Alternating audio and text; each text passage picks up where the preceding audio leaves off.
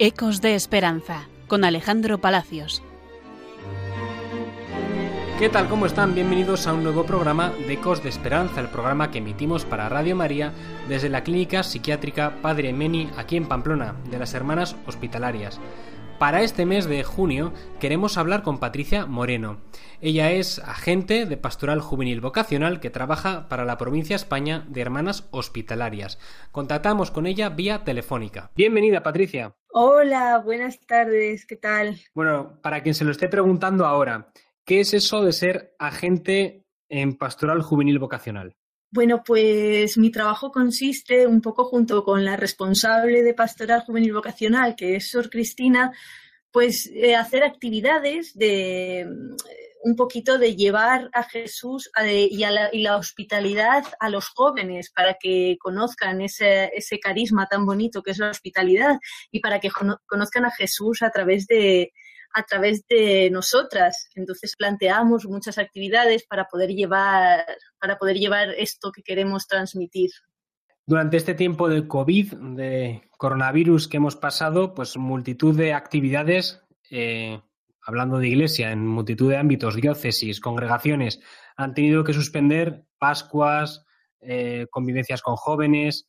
¿Cómo habéis vivido vosotras este tiempo de coronavirus desde la pastoral juvenil? Bueno, pues ha sido un momento un poco duro porque pues se juntaba esta situación de, tanto agobio de que ha sido la pandemia con el ver que se iban cancelando pues las actividades que hemos ido haciendo pero también ha sido un momento de mucha confianza y de y de reinventarse realmente a medida que veíamos que nuestras actividades no se podían realizar nos parábamos discerníamos y decíamos, vale, ¿qué podemos hacer? ¿no? ¿Cómo podemos seguir llevando la hospitalidad a, todos los jóvenes que podamos? Pues lo que hemos hecho ha sido reinventarnos. Por ejemplo, teníamos planificadas unas Pascuas hospitalarias y no pudieron realizarse. Entonces, lo que hicimos fue hacer, por ejemplo, unas Pascuas hospitalarias online a través de redes sociales, a través de la página web. Eh, contamos con el apoyo de muchas personas que nos, que nos ayudaron a hacer esta Pascua.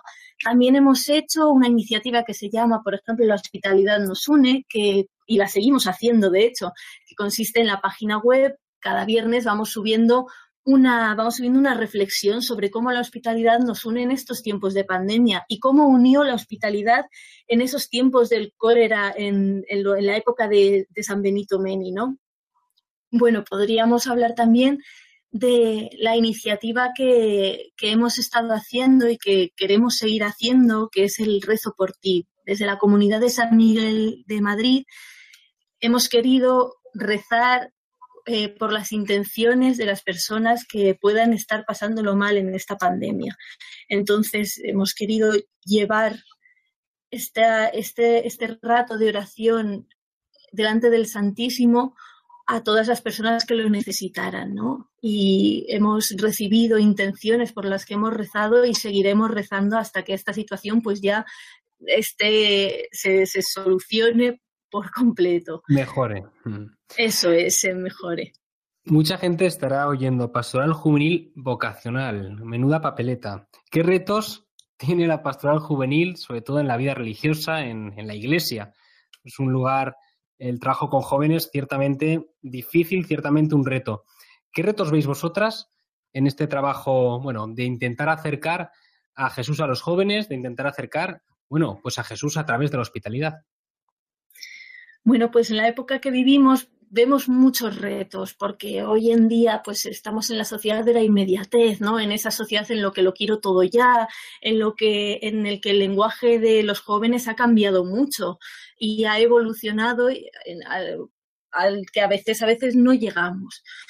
Eh, vemos el reto de que, de que Jesús y la iglesia, sobre todo, cada vez los jóvenes, pues vemos que la rechazan más, ¿no? Aunque, por otro lado, vemos que los jóvenes que, que, se fijan en ella descubren algo por lo que, por lo que luchar y algo por lo que vivir, y vivir con esperanza. Entonces, ese, ese lenguaje que tenemos que adaptar lo vemos como un reto, un reto muy grande, pero con, con gusto lo, lo vamos a por él.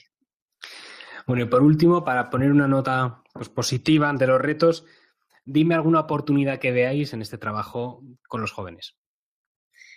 Bueno, pues precisamente lo que, lo que decía un poco, que hay jóvenes que sí que, sí que quieren, sí que quieren vivir a, Jesucristo en su vida.